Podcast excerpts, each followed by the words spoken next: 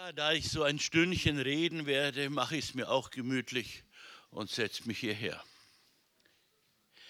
Vielleicht denken sich manche, ja, wieso denn die Offenbarung des Johannes?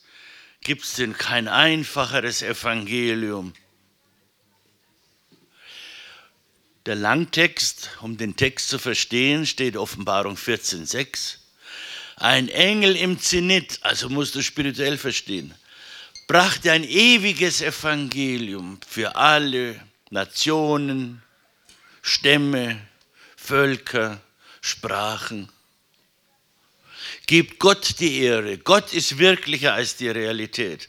Zumindest im Augenblick eines Erleuchtungserlebnisses die Erinnerung bleibt, dann lebt man wieder ziemlich realistisch in Zeit und Raum.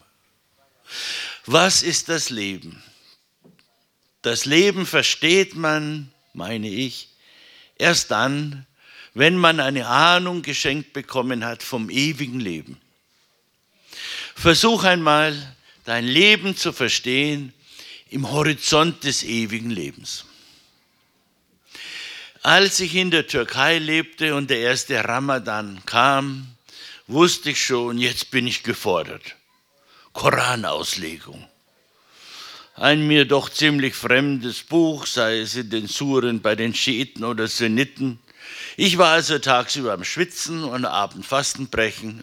Alle sind da und fragen dich, an wen du glaubst, welche Offenbarungsgeschichte dir halbwegs einleuchtet. Stress kam auf mich zu im Ramadan.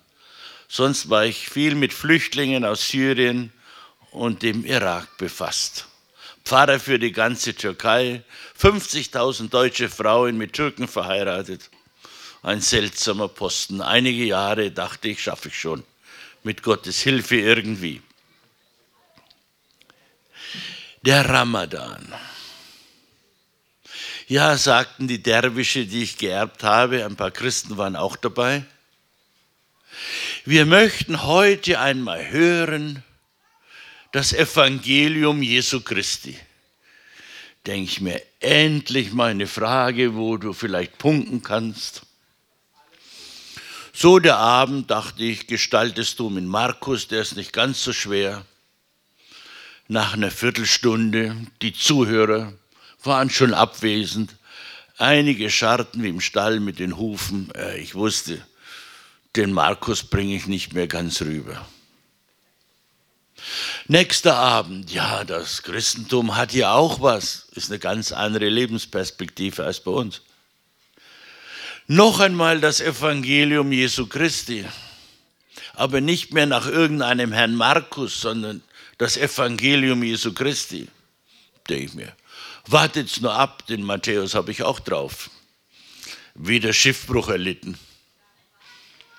Nächster Abend, das Evangelium Jesu Christi. Denk mir, der Lukas, Arzt, Corandero, das kommt vielleicht gut. Auch Maria wird dort häufig erwähnt, von den Muslimen sehr verehrt. Ihr könnt schon hochrechnen, keine Chance. Beschwerde der Oberderwische Nein, wir wollen das Evangelium Jesu Christi, nicht so eine inspirierte, mehr oder minder Biografie nach irgendwelchen Herren, die da Mitschriften verfasst haben. Denke ich mir. Ich habe kein anderes Evangelium, Paulus ist eh zu schwer. Probier es nochmal mit Johannes. Wieder abgeschmiert. Denke ich mir, was hast du denn studiert? Du kannst nicht mal die einfachsten Fragen beantworten. Waren so 30, 40 Leute da, ein bisschen Upper Class. Also ging ich in mich ins Gebet. Denk mir, du verstehst einfach nicht mal die einfachen Fragen. Evangelium Jesu Christi. Da hatte ich einen Einfall. Wie fängt denn die Offenbarung des Johannes an?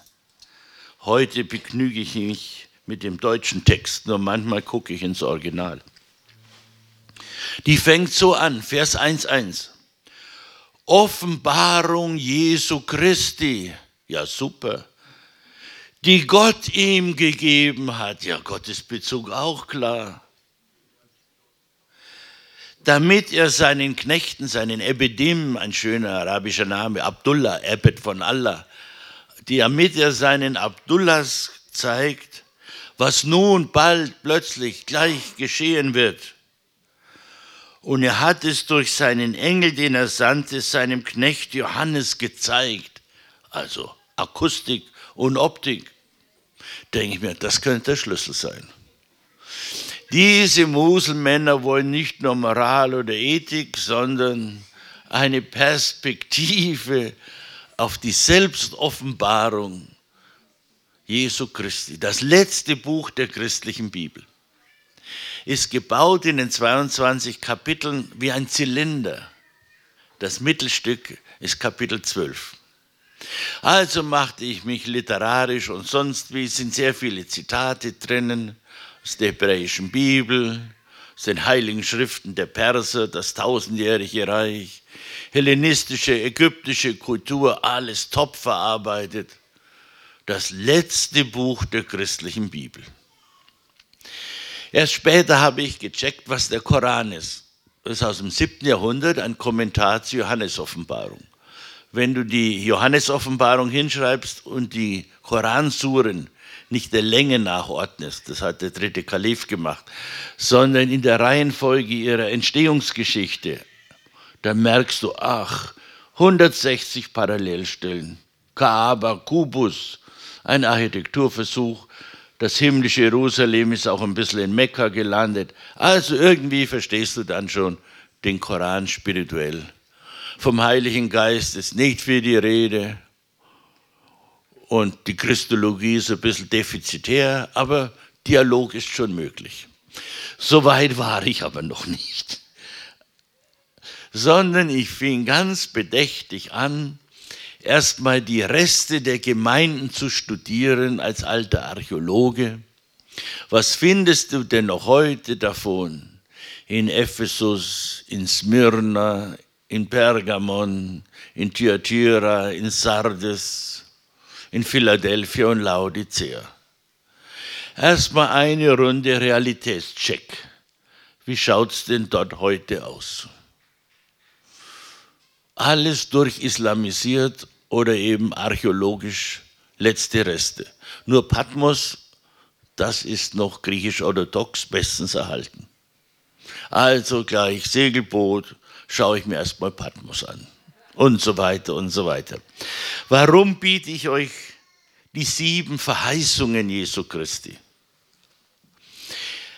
Das Sendschreiben ist so gebaut, dass erst immer eine Gemeindesupervision kommt. Wie schaut es denn aus in der Gemeinde, in der Gemeinde, in der Gemeinde? War eine Verfolgungssituation und der Kaiser Domitian. Christenverfolgung gab es schon mal, früher, immer wieder.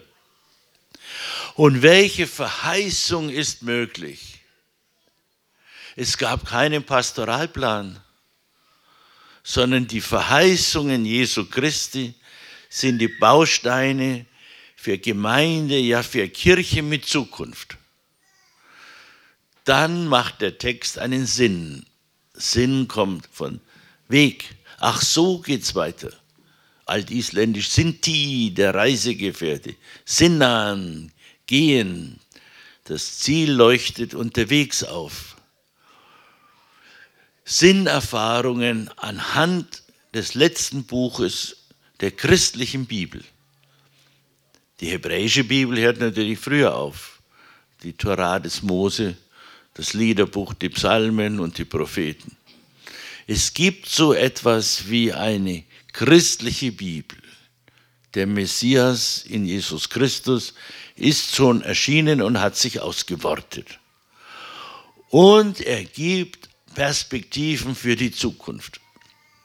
Diese Verheißungen würde ich kurz ja, kurz geht vielleicht nicht so, mit euch besprechen und einige Konsequenzen ziehen, um den Text zu verstehen im Kontext des Orients. Also ist ein Stück Übersetzungsarbeit.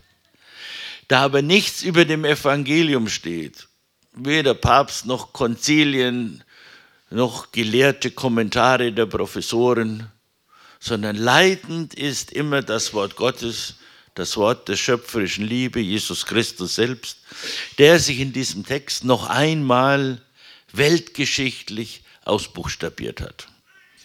Das scheint mir ein Grunddokument des christlichen Glaubens zu sein.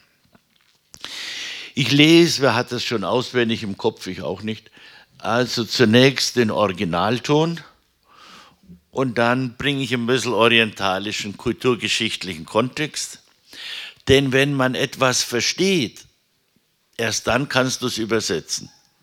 Wer gut steht, kann gut weitergehen. Wer ganz wackelig ist selber, ah, da geht es nicht weiter. Also, eine etwas mühsame Arbeit zu später Stunde, Shabbat Shalom, am Freitagabend, Bibelarbeit. Da es aber um Evangelium geht, wird es nicht nur schweißtreibend sein, sondern ich hoffe, ihr werdet wie nebenbei etwas vom Geist ergriffen und bleibt fröhlich in euren Herzen. Nun, die erste Gemeinde ist in Ephesus. Ich lese mal ganz kurz nur die Verheißung. Die werden immer eingeleitet oder abmoderiert mit einem sehr schönen Satz, der heißt auf Deutsch, wer ein Ohr hat, der höre, was der Geist den Gemeinden sagt. Nicht die Ohren, ist ein Singular. Und das ist das dritte Ohr, das ist das große Herz. Dort hörst du nicht nur deine Un- und Abergeister, sondern manchmal wie nebenbei auch die Stimme, das Seufzen, das Klangfeld des Guten des Heiligen Geistes. Man konzentriere sich also beim Lesen, selig wer diese Worte laut zitiert, das ist Zitat des Christus, der wiederkehrt. Wenn du nicht glücklich und selig dabei wirst beim Hören und Rezipieren, äh, hast den Text noch nicht ganz auf der Reihe. Also weiter üben, weiter deuten. Was steht denn da wirklich? Wer ein Ohr hat, der höre, was der Geist den Kirchen sagt. Einen besseren Berater werdet ihr nicht finden.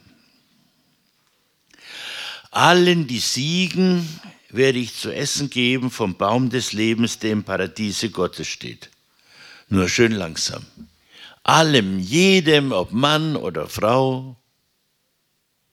Die siegen, ja, was ist denn der Sieg für einen Christen? Ich zitiere Johannesbrief. Das ist der Sieg, der die alte, untergehende, vergängliche Welt überwindet. Der Glaube an den Auferstandenen. Ja, wie komme ich zu diesem Glauben? Nicht, nicht als Triumphator, sondern ach, das ist erfolgreich, das ist siegreich. Von dort her wird vieles relativiert. Es gibt ja noch neuen Himmel und eine neue Erde. Der achte Tag leuchtet manchmal schon in das Sechstagewerk und den siebten Tag hinein. Es ist spirituell zu verstehen. Eine heilige Schrift bringt es dich in die Beziehung zu dem Ewigen, dem Heiligen dann bist du wohl in der Nachfolgespur, ist der Text für dich. Was verheißt nun der noch einmal sich auswortende Jesus Christus, das Wort Gottes im Menschenwort? Ich werde euch zu essen geben vom Baum des Lebens. Wir werden morgen das visualisieren. Was ist denn der Baum des Lebens, der im Paradiese Gottes steht? In der armenischen Kirche versucht man den Text ganz ernst zu nehmen und sagt ja, wenn der die Wurzeln im Paradies hat, wo wächst er dann hin? Ja, ist die Krone auf Erden. So sind diese ganzen Katschkare, diese Lebensbäume auch architektonisch dann dargestellt. Du bekommst vom Baum des Lebens zu essen von dem Christus sind die Trophäen, die Früchte. Nennt man liturgisch Brot und Wein als Orte, Wort Gottes, der Gegenwart des Christus auf Erden. Ein großer Text. Das wäre doch eine Verheißung. In der Gemeinde erhält man vom Baum des Lebens, der im Paradiese Gottes steht. Es leuchtet das ewige Leben im endlichen Leben auf. Metanoete.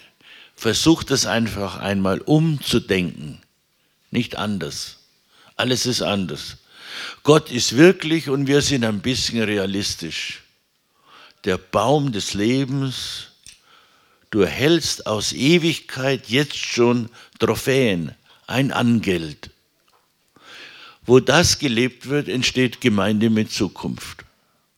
Ach, die Zukunft ist irdisch. Wir leben wahrscheinlich noch viel, viel länger, zumindest unsere Nachkommen plus X. Und das ewige Leben ist immer unmittelbar, je jetzt. Ewigkeit ist die Zeit, die immer ist. Also auch jetzt und nachher ist auch nochmal jetzt. Und in alle Ewigkeit ist nochmal ganz anders. Aber immer fängt Ewigkeit in Zeit an. Das ist sehr radikal, dieser Text. Es geht nicht um Naherwartung und nicht um Fernerwartung, sondern komm doch einmal jetzt an, in diesem Raum mit deiner Herkunftsgeschichte, mit deiner Ankunftsgeschichte, mit deiner verborgenen Zukunftsgeschichte. Eine Verheißung. Was hast du dir denn schon von dem Christus irgendwann wie nebenbei oder sehr bewusst geben lassen? Was war denn das für ein Zeichen mit Inhalt, dass du nun zukünftig dich neu zu leben traust. Die Gemeinde in Ephesus, das werden wir morgen auch systemisch etwas zur Darstellung bringen. Ein Baum des Lebens. Die zweite Gemeinde, das war eine alte Hafenstadt, Ephesus, mit vielen schönen Funden noch heute.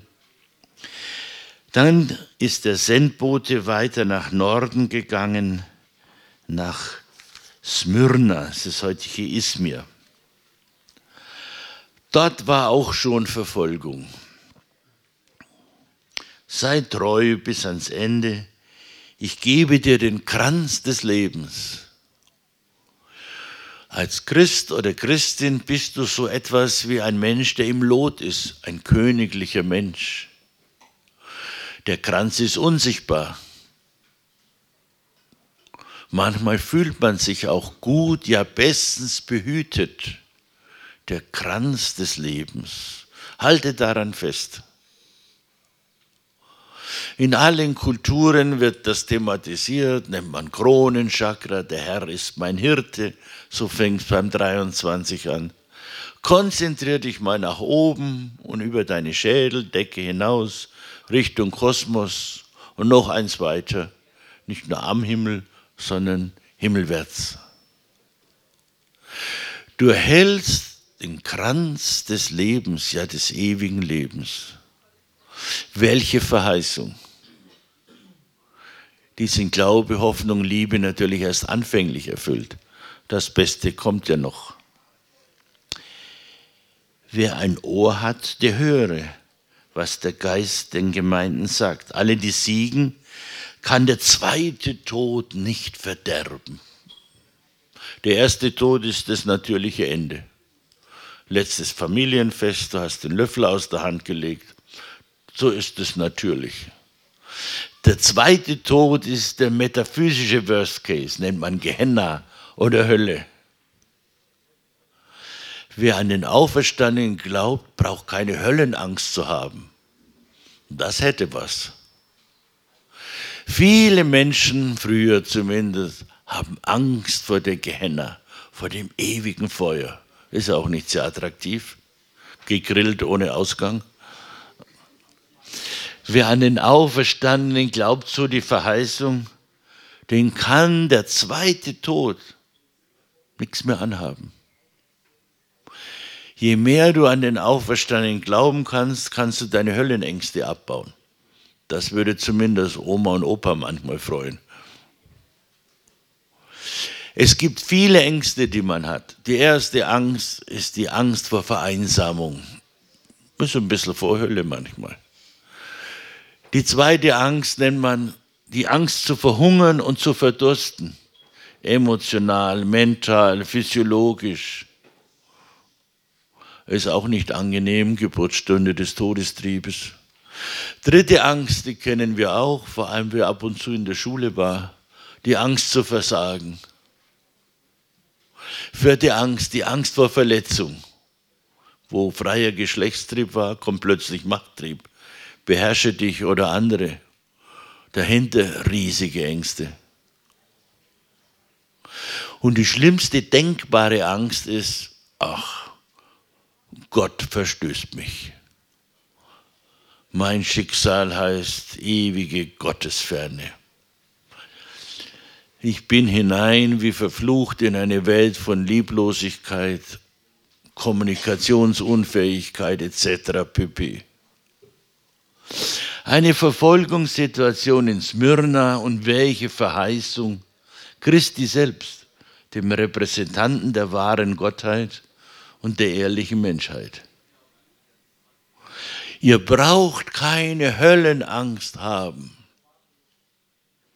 Manche bereiten auch in den scheinbar besten frommen Familien dem anderen ein bisschen Vorhülle. Let it be. Es macht keinen Sinn. Die Verheißung für Gemeinde heißt, hier ist ein Ort des Angstabbaus. Setz lieber auf den auferstandenen Christus und seine Gnade, als dass du dich mit Höllenfantasien beschäftigst. Zeitverschwendung. Ja, schlimmer noch. Je mehr du deinen Angstteufel anfütterst, umso unfreier fühlst du dich. Unterbrechung, das neue Wort für Frömmigkeit. Die Verheißung für eine Kirche mit Zukunft, du musst den Leuten keine Angst machen. Schwarze Pädagogik, schwarze Pädagogik ist ein Auslaufmodell.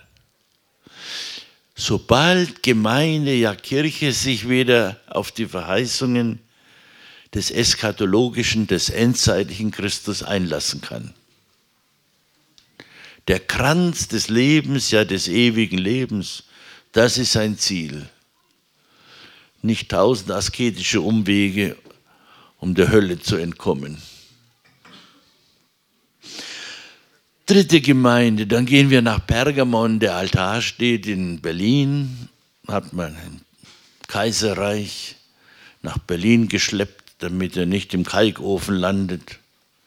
Was für eine Gemeinde in Pergamon. Kann man heute alles besuchen. Sehr gute Plätze für Bibelauslegung, Meditation, Kontemplation, Liturgie. Gehen wir um die Reste des Pergamon-Altars wo der Christ Antipas umgebracht wurde, wo ein zweiklingiges Schwert, das ist so etwas wie eine Art Stimmgabel, aus dem Mund des Messias kommt, nach innen oder außen, da steht drauf Zedekia, heißt Beziehungsgerechtigkeit und Barmherzigkeit. Dadurch kommst du wieder ins Lot, durch den Repräsentanten des Heilsgerichtes. An diese Gemeinde gibt es nun eine Verheißung.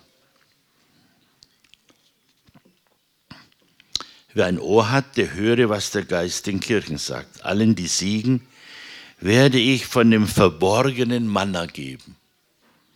Manna ist hebräisch, heißt, ja, was ist denn das? Gibt es Brot vom Himmel, das dich nährt? Das ist meistens noch verborgen.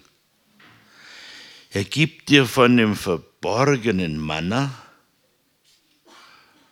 und ich werde ihnen einen weißen Stein, Kristallmormor, geben, da steht ein neuer Name drauf. Der Stein des Lebens, Sheltia Eben, heißt es hebräisch. Eben, Sheltia, das ist der Grundstein, wo der Tempel von Jerusalem errichtet wurde die Einheit von Gott in seiner Väterlichkeit mit seinem Messias und dem Sohn.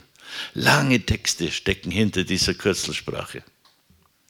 Ein weißer Stein, ein Kristallmarmor, der war nur vorgesehen für Götter und Kaiser. Jetzt der einfache Christenmensch kriegt einen weißen Stein. Noch heute in manchen Klöstern wählt man damit, wie damals in Athen. Bei der Volksversammlung zwei tolle Kandidaten. Wer möchte nächster Oberbürgermeister werden? Wählen wir. Stimmzettel. Es gibt schwarze und weiße Steine. Wer am meisten weiße Steine hat, der darf zu Hause bleiben. Der andere geht in die Verbannung. Das ist der Stein der Eintrittskarte in das Haus des Vaters, wo dein verborgener, dein spiritueller Name, ist manchmal der Taufname draufsteht. Was für eine Verheißung. Und ich werde, ich kann bleiben im Hause des Herrn alle Tage immer da. Wie im Diesseits, analog, ähnlich im Jenseits. Was für eine Verheißung, wo es eine Gemeinde gibt, in der man sich wie zu Hause fühlen kann. Familiär, kommt von Familiaritas, heißt Vertrautheit. Da darf ich mich trauen zu sein. Plus être, da kann ich sein. Du bekommst den Stein, ein Fundamentstein, wo du dein Leben neu gründen kannst. Eine Verheißung, da geht es weiter, wo du mit dir identisch existieren kannst, wo du bei dir zu Hause sein kannst, weil du der Tempel bist für den guten, heilenden Geist, den Geist Jesu Christi. Gemeinde hat Zukunft, nicht vom Ich-Punkt, von Ego-Tripper, nein, als geschenktes, als verheißenes Angebot. Dritte Gemeinde, also Pergamon. Es gibt den Stein des Lebens, worauf du gründen kannst. Und schon fahren wir weiter nach Thyatira. Eine sehr kontrastreiche lydische Gemeinde, gab es zwei Frauen, die eine wusste, wie alles funktioniert, die Chefin der Okkultszene, Isabel, Isha Baal, die Frau des Baal. Die andere, die gemeindeleitend tätig war, heißt Lydia, der Inbegriff von Lydien, von Paulus im Zikaktes bei Philippi getauft. Purpurhändlerin. Diese Gemeinde erhält eine sehr interessante Verheißung die man aber wegen den ägyptischen Wurzeln des Zitates, auch Psalm 2 ist dort verarbeitet, wie folgt lautet. Alle, die siegen und ihren Taten meinen Willen bis zum Ende erfüllen, diese werden, nun das Zitat, über die Heidenvölker herrschen mit eisernem Zepter und sie zerschlagen wie Tongeschirr. Ja, schrecklich. Wird der liebe Gott am Schluss doch noch zum Fürchtegott? Nein, nein. Diese Sprache verstand im ersten Jahrhundert jeder Mensch im Orient. Nur wir haben ein Problem. Wir sind im Abendland, nicht im Orient aufgewachsen. Das ist die Anspielung auf, wie wird man weiterhin Herrscher in Ägypten. Ägypten ist Mitzrayim, Zar, Zur, die feste Form, Ayim im Plural ist die Dimension der Entfremdung. Wie kannst du die Entfremdung überwinden, wo du dir und den anderen immer fremd bleibst, im negativen Sinn des Wortes, im Elende bist? Damals gab es keine Wahlen in Ägypten, Jahrtausende lang nicht. Gibt sehr schöne Hieroglyphentexte dazu, kann man alles ganz fein lesen. Musste ich halt ein bisschen bemühen, das zu übersetzen und zu lernen. Da siehst du die Bilder dazu. Das ist der sogenannte Kultlauf des Pharao. Ramses lief wahrscheinlich dreimal um sein Leben, wurde 92 Jahre alt. Was ist das für eine Inszenierung, um zu sagen, nee, ich bleibe noch mal, noch mal 30 Jahre bleibe ich Chef in Ägypten. Findet folgende Veranstaltung statt. Die Chefs aller Tempel, ob männlich oder weiblich, werden versammelt. Die Visiere, die Minister. Und der Pharao zieht sein Staatsgewand an.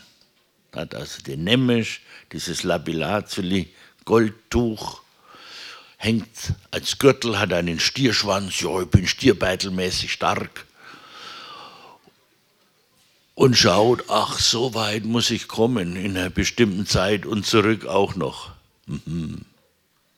Er geht also in Pool Position, um loszurennen. Ja, wie rennt er los? Er nimmt sein teuerstes Zepter. Es war Gold, war preiswert, Silber auch. Nein, Eisen, Beginn der Eisenzeit. Das war das Platin des Altertums. Nimmt sein Eisenzepter in die Hand, hier hat er seinen schönen Reif um den Kopf herum, sind zwei Krafttiere dort. Das eine ist die Geiergöttin Nechbet. Der Geier bringt alles, was verwest und tot ist, zurück in den Kreislauf des Lebens.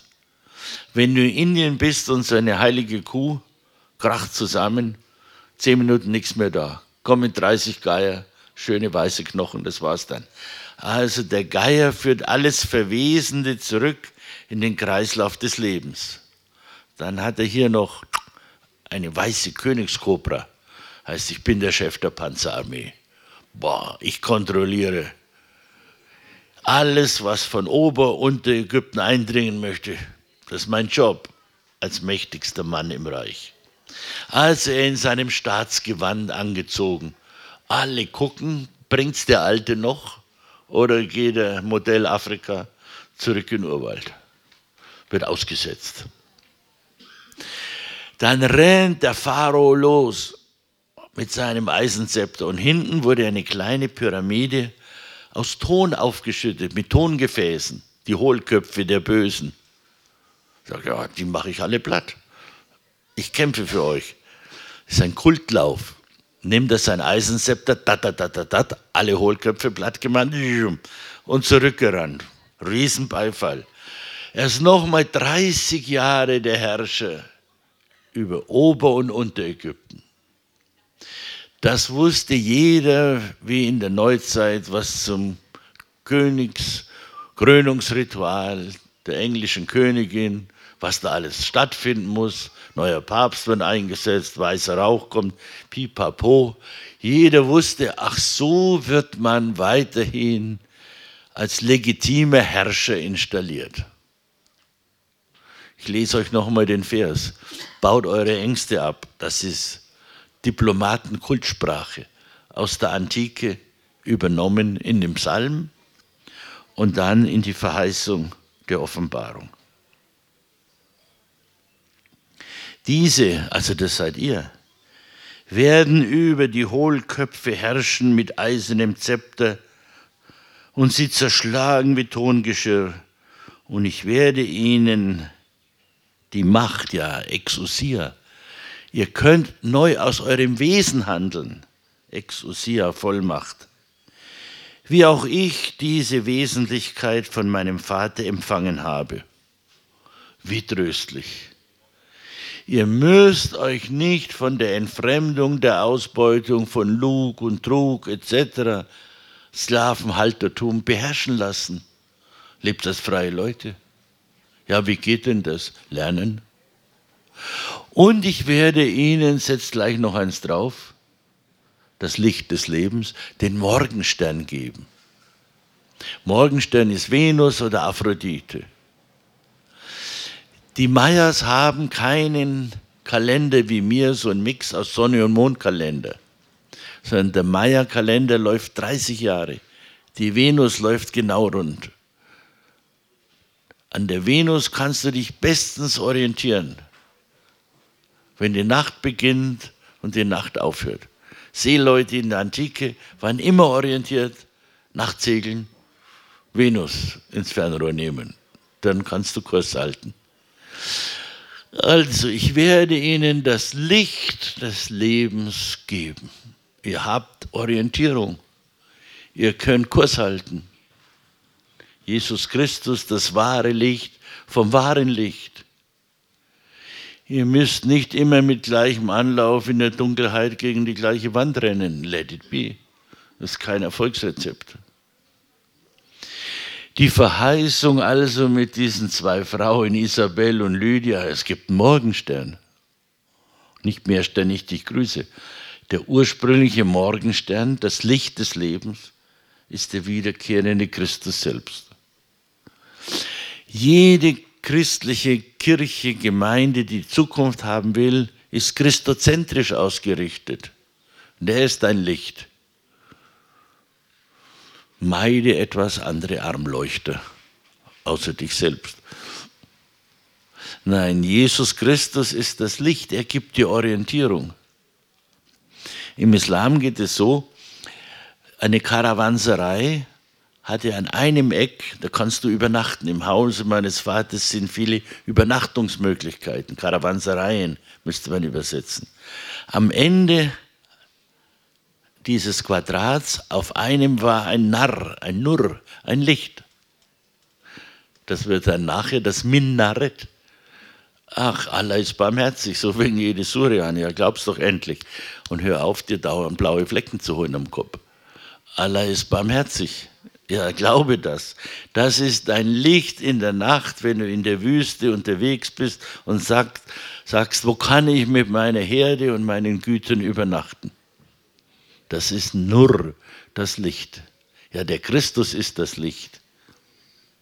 Das berühmte Leuchtturmpapier der EKD, das ist schon der O-Ton etwas älter. Also, ich werde euch den Morgenstern geben. Du musst nicht jeden Tag jede Zeitung studieren, jedes Fernsehen, jede Handy, nein, noch eine App. Ab und zu mal abschalten. Ach, ich habe ja schon ein Licht gefunden. Wach auf, du bist wie tot, du Penner, dein Licht ist schon erschienen. Das älteste Kirchenlied im Epheserbrief. Die Gemeinde in Thyatira mit ihrer Okkultszenentradition, ja komm doch aus dem Keller heraus es gibt ein Licht. Und die Gemeinde bekommt das Licht. Welche Verheißung? Woran findest du Orientierung?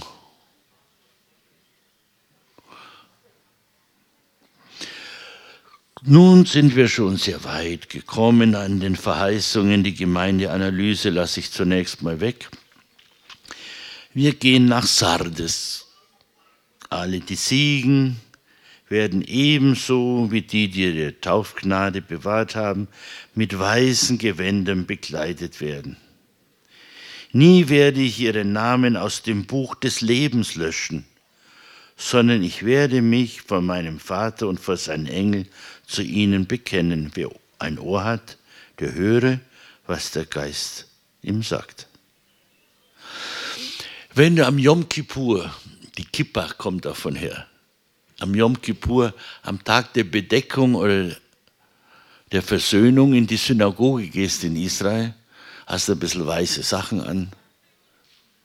Ach ja, das Weiß ist das Osterlicht, das bunte Spektrum der Mannigfaltigkeit der Welt ist darin aufgehoben. Ach, weiße Gewänder, Ostergewänder, Taufgewänder, das hat man im Orient. Am Yom Kippur, die Liebe deckt der Sünde Mannigfaltigkeit. Darum haben jüdische Männer, wenn die beten gehen, haben die alle die gleiche Kippe auf. Warum? Ja, vor Gott sind wir alle gleich. Gleich wesentlich, anerkannt. Beim Beten muss kein Mann vor dem anderen seinen Hut ziehen. Ach, grüß Gott, Herr Fürst. Nein, nein, keineswegs. Alle haben die gleiche Kippe auf. Vor Gott sind wir gleich angesehen. Jeder kriegt eine einmalige Chance. Also wenn du herausgehst am Tag des Yom Kippur in der Synagoge, steht der Rabbi dort und wünscht dir, mögest du doch in diesem Jahr im Buch des Lebens verzeichnet sein. Denk mir, wieso soll ich dieses Jahr sterben? das Buch des ewigen Lebens verzeichnet werden, heißt, ja, wenn du schon stirbst, hoffentlich kommst du in den Himmel. Das ist sehr viel jüdische Tradition. Sardes hat noch heute die größte Synagoge in Kleinasien aus dieser frühen Zeit. Gab es eine große jüdische Gemeinde und man kannte natürlich die jüdische Tradition vom Buch des Lebens wird gleich aufgegriffen in der christlichen Gemeinde. Sagte Christus seinen Neugetauften, ihr werdet im Buch des ewigen Lebens verzeichnet sein. Ihr werdet nicht mehr gelöscht. Nihilismus ist eine Verzweiflungsphilosophie. Stellt euch vor, ihr habt eine ewigkeitliche Zukunft. In einer christozentrischen Gemeinde, deinen Tod, o Herr, verkünden wir. Natürlich, das Kreuz kennt jeder in seiner Weise. Deine Auferstehung, deine Zukunft preisen wir. Bis du wiederkommst in Herrlichkeit. Die erste Rückkehr war in dieser Höhle von Patmos. Hört Johannes, sieht Johannes. Ach, im Jerusalem der Ägäis, da war doch schon mal etwas mit einer großen Wirkungsgeschichte. Mit dem Text hört die Bibel der Christen auf. Verheißung. Was in Taufe begonnen hat, wird in Ewigkeit vollendet. Das kann man leicht verkündigen, fällt aber in mancher Lebenssituation gar nicht leicht, daran zu glauben und sich daran zu halten. Geh gut, gnädig und barmherzig mit dir und den anderen um. Die Verheißung ist allerdings klar und deutlich. Nie werde ich, so der Christus, den Namen aus dem Buch des Lebens, des ewigen Lebens löschen. Das ewige Leben erscheint, manifestiert sich manchmal in kostbaren Augenblicken des endlichen Lebens. Verheißungen, Zukunftsperspektiven. Wir gehen nach Philadelphia. Das ist die Gemeinde der geschwisterlichen, der brüderlichen Liebe. Das ist die einzige Gemeinde, die nicht gerügt wird, also die Supervisionsvorbereitung mit der anschließenden Verheißung, Philadelphia, alles top. Deshalb nannte man in Amerika die Quäker William Penn die erste Gemeinde dort Philadelphia, war die Hauptstadt der Vereinigten Staaten. Wieso heißt diese neue Welt erste Hauptstadt Philadelphia? Das kam historisch kritisch ganz einfach zustande. Der Vater des Gründers der Quäker war Admiral des englischen Königs. Und bei Kaperzügen war der Admiral prozentual an der Beute beteiligt. Der König hatte gar kein Geld mehr, sein Admiral auszuzahlen. Hatte aber eine Idee. Sagt er, ich schenke dir die ganzen Wälder. Das sind jetzt deine Wälder. Das ist die heutige Bundesstaat Pennsylvania. Die Wälder des Admirals Penn. Sein Sohn saß leider im Knast, war zu fromm, Quäker, friedensorientiert. So bekam er, als er aus dem Knast kam, Pennsylvania, und gründete ganz friedlich mit den Indianern Philadelphia. Dort steht noch heute die Freiheitsglocke der Vereinigten Staaten. Hat inzwischen einen Sprung, das kommt von das. Also die Gemeinde in Philadelphia hat eine sehr spannende Verheißung, die ich erst kurz lese und dann auslege. Jeden, der siegt, das wissen wir schon, was das heißt, an den Auferstandenen glaubt, also nicht die Oberasketen, sondern wer an den Auferstandenen glaubt, werde ich zu einer Säule im Tempel meines Gottes machen. Du bist ein Missing Link zwischen Himmel und Erde. Eine Säule. Also kein schwäbische Säule, sondern eine Säule zwischen Himmel und Erde und ich werde auf ihn den Namen meines Gottes schreiben. Israel kennt den Eigennamen Gottes, sehr wichtig. Bringt den Namen Gottes zu den Völkern. Das ist das optimale Konzept der Entfeindung. Wie lautet der Eigenname Gottes? Zur Zeit Jesu wurde der einmal im Jahr vom hohen Priester im Tempel, war es ganz still. Alle Wallfahrer hörten hin auch die aus Sachsen, Schwaben und Bayern, soweit schon vorhanden, im Vorhof der Heidenvölker. Dann trat der hohe Priester auf und verkündete den Eigennamen Gottes, nicht das Abstraktum. Das Tetragramm ist ein Jota, so fängt der Eigenname Gottes an. Zahlen wir zehn. Macht das Jota nicht weg aus der Bibel. Das erzählt dir, wer Gott ist. Wenn du das Jota wegtust, bist du wirklich ein mickriger Schriftgelehrter. Nein, das ist Wort Gottes drin verborgen. Dann kommt ein He, das ist ein Fenster, Konturen, Waff und Wissen wir, www, World Wide Web und, und, und, und, und, nur und, und, und. Das reicht nicht. Dann kommt wieder Kontur. 5 und 5 ist 10. Der Mensch ist das Spiegelbild Gottes auf Erden. Ein Ebenbild. Mann und Frau in Liebe verbunden. Ach ja, ein Hinweis auf die göttliche Liebe. Wenn du das nun aussprichst, den Eigennamen Gottes, in Bibelschulen darf man das lernen, aber nicht so zum Missbrauch, damit du den Eigennamen Gottes lernst. Den Eigennamen Gottes hörst du nur in Stille und Schweigen. Wie von selbst spricht jeder hohe Priester oder Priesterin inzwischen, soweit es nötig ist, diesen Namen aus. Ich sage den mal. Vom Anfang bis zum Ende sei gelobet der Name des Herrn. Den Eigennamen übersetzt man Kyrios, griechisch, deutsch Herr. Ist der Pep schon oft weg.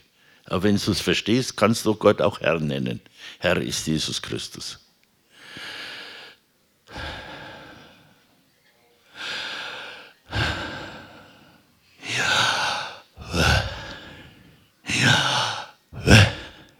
Jahwe der Eigenname Gottes, ist der Geist des Lebens und des Atems.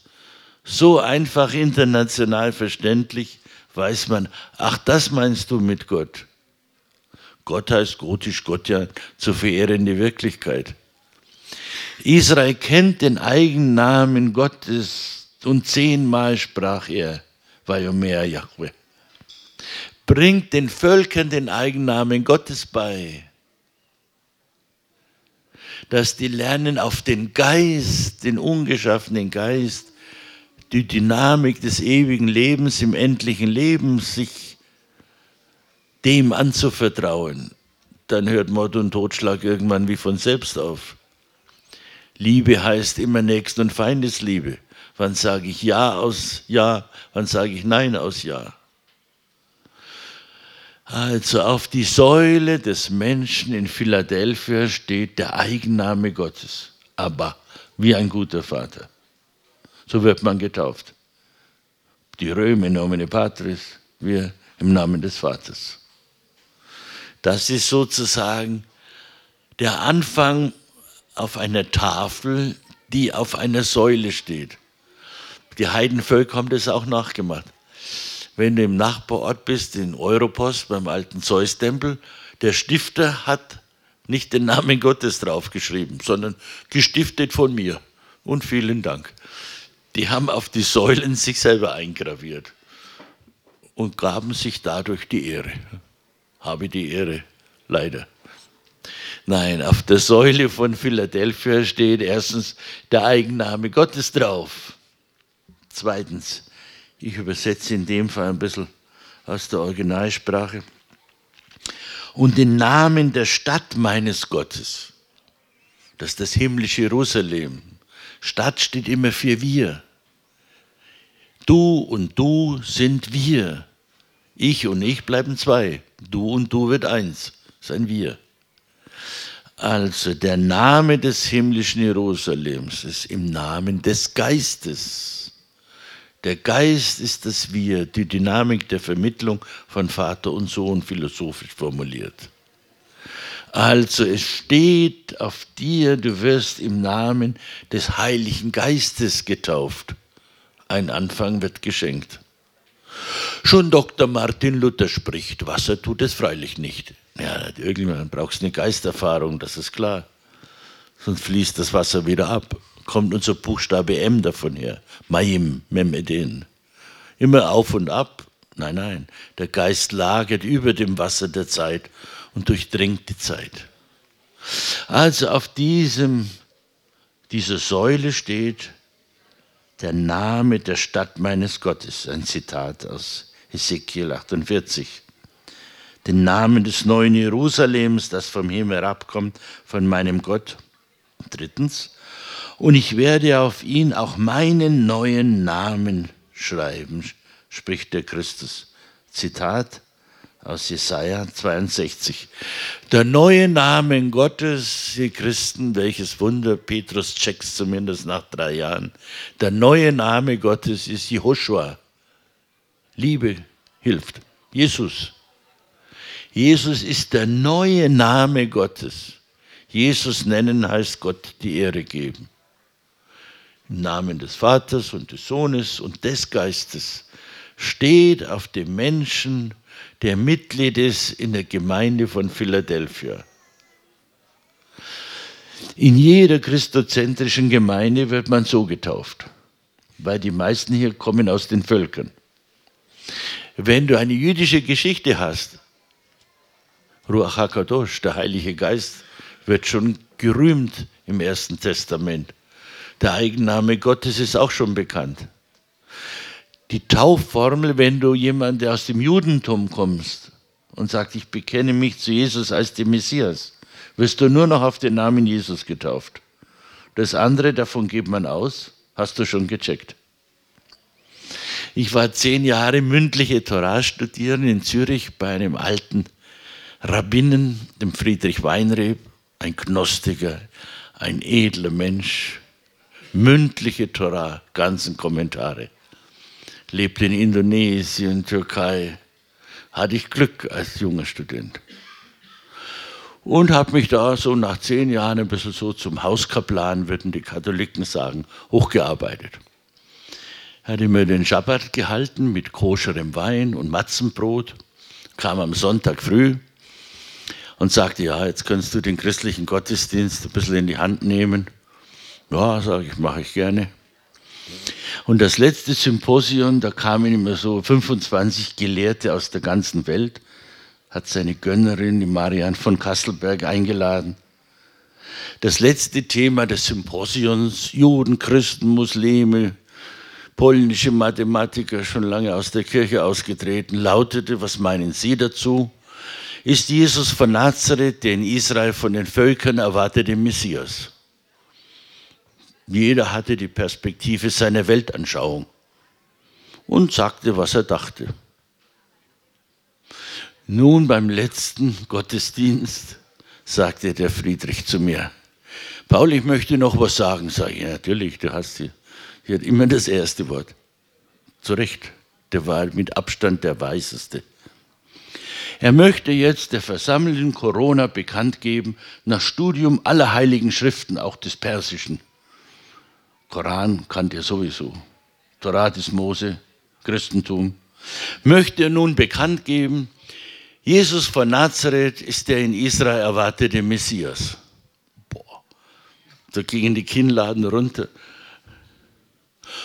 Und aber jetzt auch am Abendmahl teilnehmen könnte, mit Brot und Wein etc ich gerade frisch promoviert, dachte mir, boah, was soll ich denn dazu sagen? Ich bin da zuständig, aber ich fühle mich völlig überfordert. Der Paragraph ist nicht beim katholischen Kirchenrecht vorgesehen. Es kommt ein ungetaufter Jude und will zur heiligen Eucharistie. Ja, sagte ich, beim Abendmahl waren ja, wie du, lieber Friedrich, auch lauter ungetaufte Juden dabei, die ihn als den Messias bekannten. Auf den Titel bist du natürlich herzlich willkommen fand ich, habe mich ganz gut tapfer geschlagen. Am nächsten Tag hatte ich schon den Bischof von Trier in der Leitung. Wie kommen Sie dazu, einem Juden Brot und Wein zu reichen? Ja, der Bischof war irgendwie belehrbar, habe ich dem verklickert, wie ich mir das so denke mit dem Abendmahl, das wir da wiederholen im Sinne Jesu. Der war zufrieden. Der Oberrabbiner von Frankreich hingegen gar nicht der hat die ganze Verwandtschaft nach Paris zitiert und ihn feierlich aus dem Volk Israel ausgestoßen, als Nasri, als Anhänger des Nazareners. Tja, er wollte sich taufen lassen, kam gar nicht mehr dazu. Herzinfarkt, mit Blut getauft. Das ist ganz archaisch. Dachte ich mir, bin ich denn im ersten Jahrhundert? Also in der Gemeinde der geschwisterlichen Liebe kriegst du drei Namen getauft. Seine Initiation, nichts Prinzipielles. Hier und jetzt hat es angefangen. Im Namen des Vaters und des Sohnes und des Heiligen Geistes. So entsteht christliche Gemeinde mit der trinitarischen Taufformel. Du kannst jeden Tag neu anfangen im Wirkfeld des Geistes, im Namen des Vaters und des Messias, des Sohn Gottes, der Spitzentitel im Judentum für Messias, Christus und des Heiligen Geistes. Welche Chance der Unterbrechung von Unheilsgeschichte, Herrschaftswechsel. Ich lebe lieber im Strom der Heilsgeschichte. Philadelphia. Nun die letzte Gemeinde.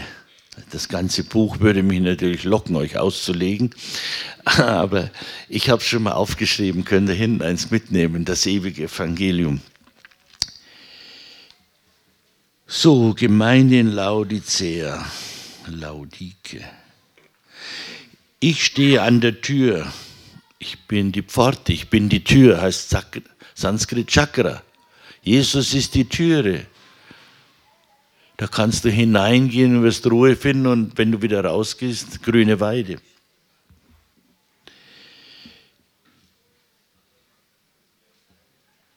Und klopfe an, ganz sanft, zärtlich, manchmal laut, wie ein Feuerschlag. Wer meine Stimme hört, Stimme, Wahrheit ist das, was stimmt. Hör auf die Wahrheit, das Leben, den Weg der zielführig ist. Und aufmacht, Ephata, macht doch nochmal auf. Bei dem trete ich ein und ich werde mit ihm und er wird mit mir Mahl halten. Ach, das Mahl des Lebens. Jedem, der siegt, werde ich gewähren, mit mir auf meinem Thron zu sitzen, wie auch ich gesiegt auferstanden bin und mich mit meinem Vater auf seinen Thron gesetzt habe. Welche Bilderwelt im Orient sehr verständlich ist.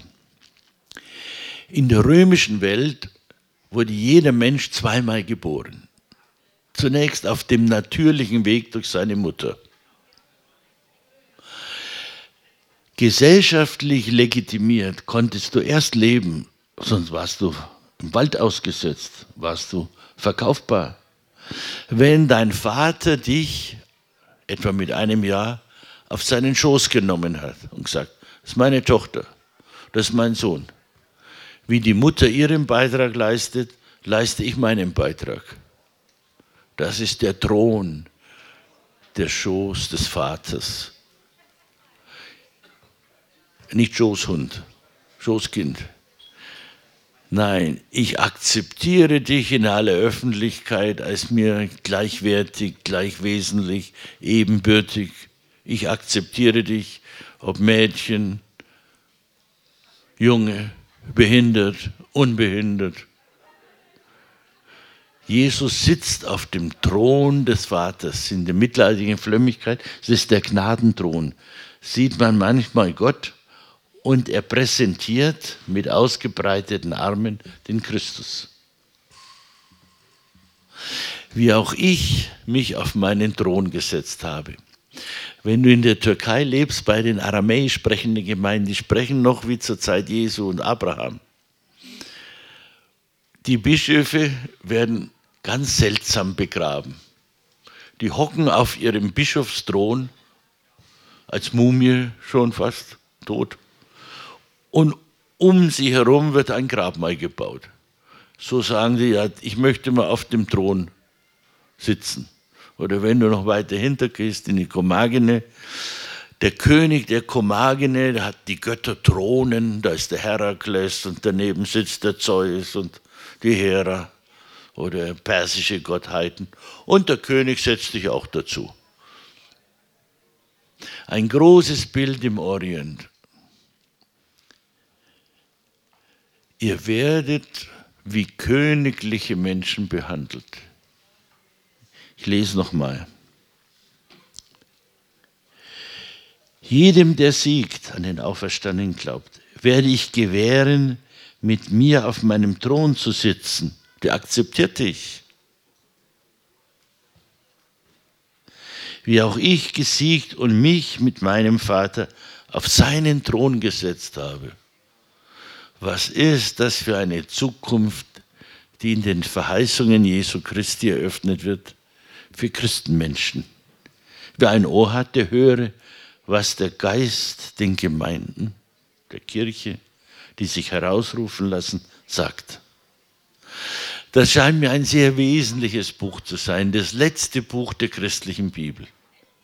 Gebaut wie ein Zylinder, also ist nicht so ein Buch, ist auch keine Rolle. Literarische Struktur greift die Vorlage des Ediktes des Großkönigs der Perser auf. Das ist ein gültiges, nicht mehr zurücknehmbares Wort. Diese Verheißungen, denke ich, sind ein Grund zur Hoffnung. Einen guten Platz im endlichen Leben in einer christozentrischen Gemeinde einzunehmen. Sein Ort des Vertrauens, der Hoffnung und der Liebe. So viel zunächst. Prüfet alles, was dich geistlich nährt, behalte. Vielen Dank fürs Hinhören.